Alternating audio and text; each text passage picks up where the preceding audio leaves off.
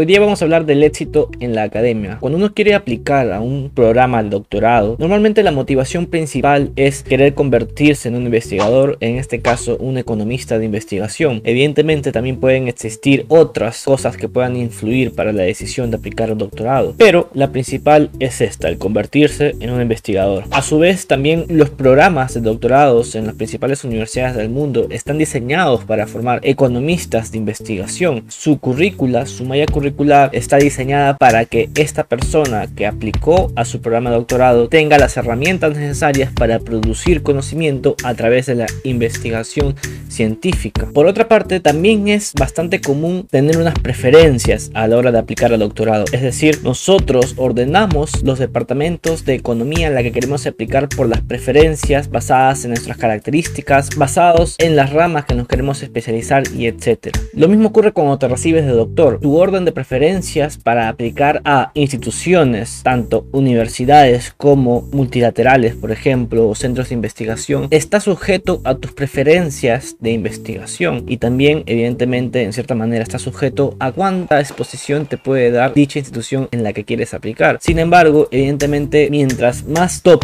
sea el programa en el que tú has estudiado, más alta son las posibilidades de que tú continúes tu investigación en otras instituciones igualmente top. Es decir, si tú egresas del MIT, es probable que tú sigas tu carrera de investigación en una universidad igualmente top, por ejemplo Harvard. Pero si tú egresas del MIT, es poco probable que tú desees continuar tus estudios de investigación en una universidad que no tenga el mismo reconocimiento a nivel internacional que la universidad en la que egresaste. Es por eso que quería hablar de este paper escrito por Conley y Sina Onder, quienes utilizan un censo de 15.000 investigadores egresados de más de 154 instituciones a nivel de Estados Unidos y Canadá que acabaron en el periodo 1986 y 2000 que a su vez une esta base de datos con otra base de datos llamada Econlit que almacena más de 350.000 investigaciones publicadas entre 1985 y 2006 en cerca de 1200 revistas académicas. Una vez que hacen este merge, que hacen esta unión, las dos bases de datos, la primera de los investigadores y la segunda de los papers publicados, ellos obtienen 7154 investigadores que publicaron cerca de 48.953 papers en estas revistas académicas para ese periodo y a su vez clasifica a estos investigadores por el ranking de las universidades en las que egresaron o hicieron su doctorado para el periodo 1986 a 2000 y miran cuántos papers han publicado desde el año en que egresaron hasta 6 años después. y obtienen el top 30 de departamentos de economía y luego unen a todos los demás departamentos en el top no 30 de economía. Evidentemente para hacer un ranking de departamentos de economía top 30 y top no 30 es en cierta manera relativo y subjetivo. Lo que estos investigadores hacen es basarse en el sistema QP que rankea estas universidades. Ahora, a nivel de individuos egresados de estas universidades, ellos hacen una metodología basada en una comparación con los papers que se publican en la revista más prestigiosa de economía, que es el American Economics Review. Por ejemplo, un paper publicado en el American Economics Review equivale a un paper publicado en econométrica. Un paper publicado en el Journal of Political Economy o Quarterly Economic Journal equivale a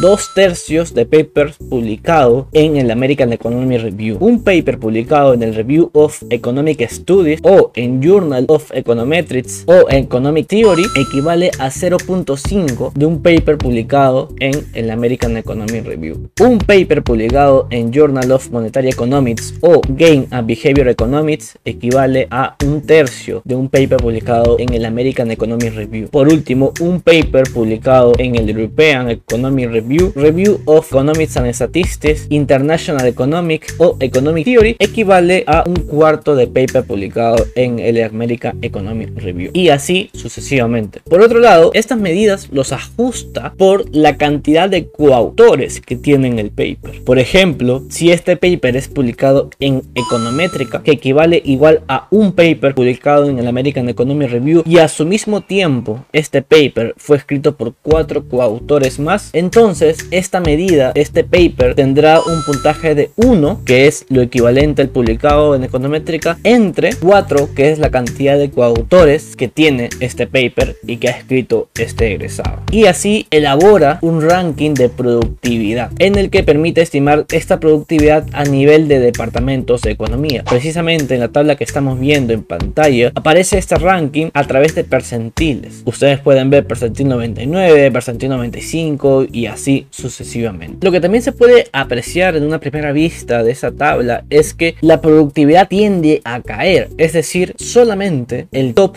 más alto de cada departamento es el que produce papers igual con una calidad igual a los publicados en el American Economy Review en un tiempo de 6 años. Por ejemplo, en el percentil 99, Harvard publica 4.3 papers equivalentes a los papers publicados en el American Economy Review. Tiene una alta productividad. Por otro lado, por ejemplo, los departamentos no top de economía que están por debajo del 230, en el percentil 99 publican un 1.05 papers equivalentes a un paper del American Economy Review. Sin embargo, es también preciso notar que, por ejemplo, de este percentil 99 que están en, el not, en los departamentos no top de economía, son más productivos que los egresados del programa de doctorados de universidades top, pero que no están en estos percentil 95-90. Por ejemplo, como ya lo mencioné, el percentil 99 de los no top de economía es 1.05, mientras que los que están en el percentil 80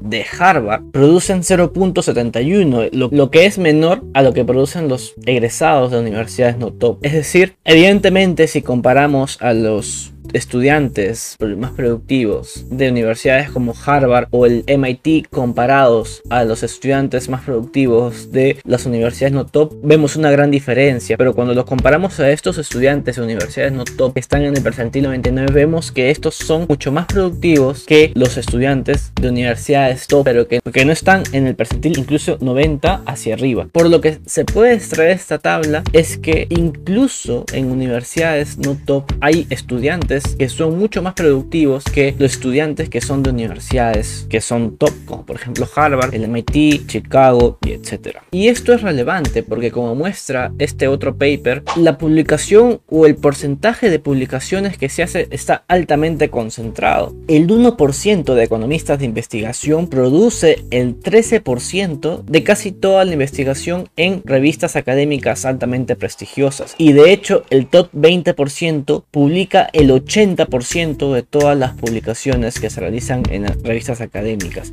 Es decir, hay una alta concentración en la investigación económica. Solo algunos producen una gran cantidad de conocimiento en esas revistas. La distribución acumulativa presentada en ese gráfico muestra que el 80% de todos los PhD egresados de todos los departamentos de economía acumulan solamente el 0.2 papers equivalentes a un paper en American Economy Review. Y cerca incluso del 90% produce solamente 0.5 papers equivalentes a papers publicados en American Economy Review. Y en esa misma línea, cuando comparamos la función de distribución acumulativa, encontramos que el 20% de departamentos en el top tier basados en la productividad del percentil 95 para arriba tienen al menos una publicación equivalente a uno publicado en un American Economy Review. Mientras que el ratio del tercer tier es del 10%. Otro resultado interesante es que el 40-60% de cada tier, sin importar si es top o no top, no ha publicado en una revista académica en este periodo de 6 años después de haber egresado. Ahora, suponiendo que una superestrella académica es alguien que publica 2.5 o más papers equivalente a uno en American Economy Review en un plazo de 6 años, el top 1 o top 2 de graduados de Harvard y el MIT encontrarán este estándar, junto con los tops de Princeton Yale o Stanford, si es que estos están en un buen año, y junto con los top de Chicago, Universidad de Pensilvania, Minnesota, una vez cada cierto tiempo, no es tan común, y otros departamentos lo hacen con menor frecuencia. Sin embargo, también es importante mencionar que este paper analiza el periodo de 6 años después de haber egresado. Quizás una persona se puede volver en una superestrella por acumulación de aprendizaje, por acumulación de conocimiento después de los 6 años y empieza a publicar en una tasa igual o mayor a lo que es considerado una superestrella. Pero para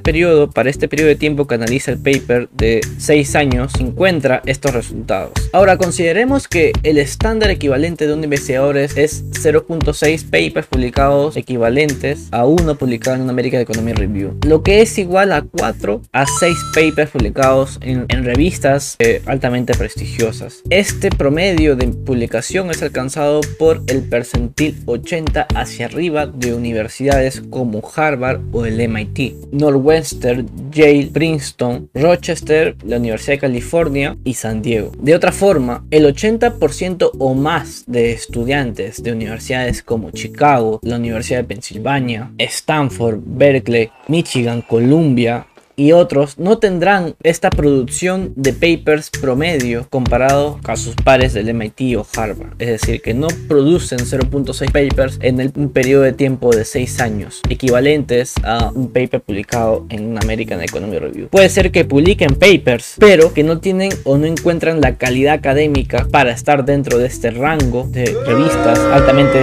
prestigiosas o incluso, peor aún, comparándolos a los papers publicados en la American Economy Review. También lo que encuentra estos investigadores es que cerca del 40% de estudiantes que finaliza su doctorado en una universidad top acabará enseñando en el top 5 de departamentos de economía, mientras que el 10% irá a departamentos que están fuera del top 30. Sin embargo, también es preciso notar que algunos departamentos de universidades no top tienden en algunas ocasiones a tener mejores resultados en producción académica que los departamentos de universidades top. Es decir, departamentos altamente rankeados no superan en producción productividad a departamentos que no necesariamente son altamente rankeados. Por ejemplo, el percentil 95 de estudiantes del MIT son más productivos en 6 años más que otros de otros departamentos. Sin embargo, a partir del percentil 70 cae al cuarto puesto. Eso también ocurre con otras universidades top, como por ejemplo Harvard, Yale, Chicago o la Universidad de Pensilvania. Otras universidades como Rochester, British Columbia, California o Carnegie Mellon no producen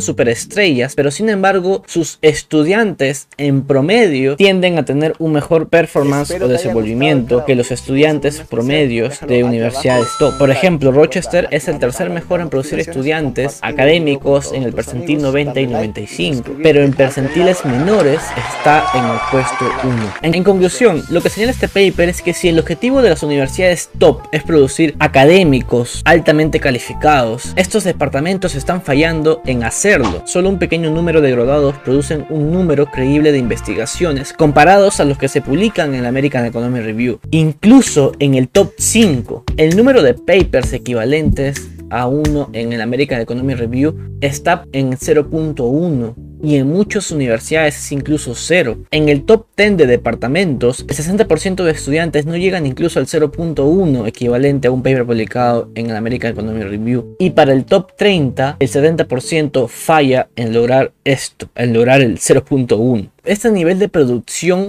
en los distintos departamentos no se puede considerar siquiera, a palabras de los investigadores, como una producción académica activa dentro de los departamentos. Por lo que esa es la conclusión general de este paper. Solamente los mejores dentro de los mejores son los que se vuelven superestrellas. Es decir, son los que pueden publicar 2.6 papers equivalente a uno publicado en American Economy Review en un periodo de 6 años, dejando a la mayoría de estudiantes fuera, ya que evidentemente no solamente son las superestrellas las que se dedican a la investigación, sino también otros estudiantes. El mensaje de estos resultados muestra que si ya de por sí ingresar al mundo académico es difícil, al volverse una superestrella ya es incluso muchísimo más difícil, tal como está el nivel de productividad hoy en día. Sin embargo, la buena noticia es que no necesitas eh, irte a una universidad top para producir conocimiento, porque también otro de los resultados de esta investigación es que en promedio hay universidades no top que tienden a tener mejores estudiantes en términos de productividad que los estudiantes promedios de universidades top. La mala noticia es que todas las universidades, sea top o no top, no logran producir un número adecuado de superestrellas hoy académicos altamente productivos, pero sin reducir su nivel de calidad en los papers. La admisión para un programa de doctorado es altamente difícil, altamente competitivo. Si tú quieres ingresar a un doctorado top de por sí, tienes que tener buenas calificaciones en el pregrado, tienes que tener un puntaje casi perfecto en el JERI o en el TOEFL si es que no es tu idioma nativo el inglés. Tienes que tener fuertes cartas de recomendación de académicos que son buenos y que tengan un contacto cercano contigo. Es decir, no solamente basta que conozcas buenos académicos, sino que ellos han tenido que tener un buen contacto en términos de asistencia de investigación o en términos de jefe de práctica o en términos de enseñanza para que ellos puedan darte una buena carta de recomendación. No solamente basta conocerlos. Y por último también es importante tener un conjunto de cosas que permitan dar una señal al comité de admisión para que tú puedas decir yo voy a ser un buen investigador en el futuro en base a todo el conjunto de cosas que has hecho antes de postular. Sin embargo, a pesar de que tú te puedes esforzar con todas estas cosas, tasa o la probabilidad de que te vuelvas una superestrella en términos de productividad académica es aún todavía baja. Porque recuerda que ya no solamente estás compitiendo con los mejores de tu país, sino también estás compitiendo con los mejores a nivel internacional en un ambiente altamente competitivo como es la academia en Estados Unidos o lo es la academia en Europa. Por lo que habría que preguntarse por qué a pesar de que ingresan gente top eh, alrededor del mundo en términos de calidad académica, aún así sigue siendo baja la tasa de productividad de los egresados. Porque aún así solamente son algunos los privilegiados que se vuelven superestrellas. Quizás lo que se preguntan estos investigadores es si los estudiantes con todos estos credenciales son los que fallan a la hora de convertirse en una superestrella o son las universidades las que fallan a la hora de crear superestrellas pero de una manera regular, no solamente esas rarezas que se encuentran en el mundo académico. Estos investigadores desarrollan tres posibles respuestas a esta pregunta. La primera consiste en que quizás los puntajes del Yeri, las notas del pregrado, las cartas de recomendación no son tal vez buenas medidas a la hora de ver quién es un quién va a ser a la hora de predecir quién va a ser un buen investigador. Es decir, estas notas del Yeri, por ejemplo, son notas que uno puede alcanzar dándole dando un décimo intento al examen. Son notas que uno puede alcanzar si es que tiene buena memoria. Las notas del pregrado también tienden a ser así. Incluso si tú te inscribes con profesores fáciles, también tienden a ser así. En términos de cartas de recomendación, si tú vienes de una universidad prestigiosa, es más probable que tú tengas cartas de recomendación de buenos profesores, comparado a si tú vienes de universidades no prestigiosas. Por lo tanto, ya hay un aumento de probabilidad de que tú seas admitido si tú vienes de una universidad ya prestigiosa. Por ejemplo, si tú vienes de Harvard en tu bachiller y postulas a Harvard para el doctorado, es altamente probable que seas admitido. Por lo tanto, quizás esta clase de cosas o factores no sean suficientes para predecir si este alumno va a ser un buen investigador en el futuro. Quizás hagan falta otras cosas más subjetivas como la creatividad, la disciplina, el autoesfuerzo y etcétera que permitan ver o estimar la probabilidad de éxito de ese estudiante. Sin embargo, como bien señalan también esos investigadores, son cosas latentes que no se pueden observar. Los comités de admisión saben que están presentes en estos factores, pero no son variables que se observan, son factores latentes. La segunda posibilidad es el círculo virtuoso o tal vez vicioso que se crea dentro de la academia. Y eso también sucede en Perú, pero tal vez evidentemente en una menor medida comparado a Estados Unidos. Y es que los profesores académicos jalan a sus alumnos, a sus mejores alumnos a la academia. Estos mejores alumnos ya tienen la carta de recomendación de estos buenos profesores, ya tienen eh, la experiencia en investigación porque han sido sus asistentes de investigación y por tanto, y por tanto se van a buenas universidades. Y así se repite el ciclo. este chico o chica se va a una buena universidad, se vuelve profesor y jala al mejor alumno de su clase y este mejor alumno de su clase se vuelve asistente de práctica y así se repite el ciclo, excluyendo a otros posibles estudiantes. Eso también está relacionado al tercer punto.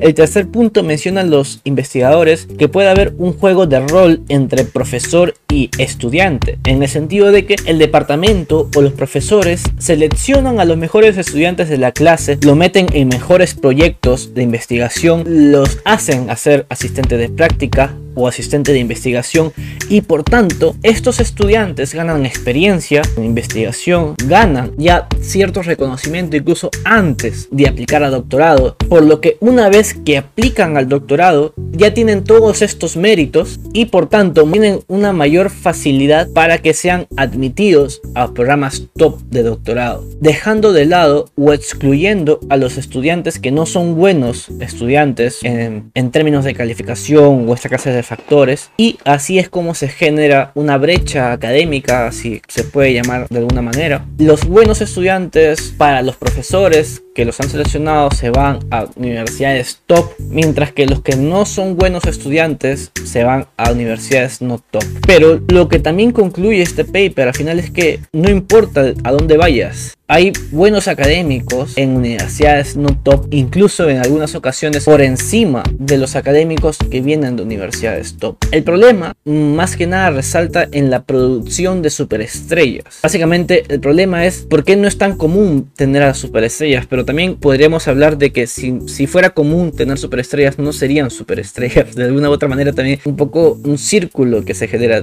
Hay superestrellas porque tiene que haber superestrellas, pero en términos generales, lo que encuentra lo que menciona este paper es que no importa a la universidad que vayas, porque hay evidencia de que yendo a una universidad top o no yendo a una universidad top puedes generar conocimiento. Pero lo vuelvo a repetir, el problema es por qué es tan baja la cantidad de superestrellas que se generan incluso en las universidades top. Ese es creo que el principal foco del asunto de este paper. Pero bueno, eh, hasta aquí ha sido el video de hoy. Conmigo va a ser hasta la próxima. Mi nombre es César Chávez. Den like y esas cosas. Chau.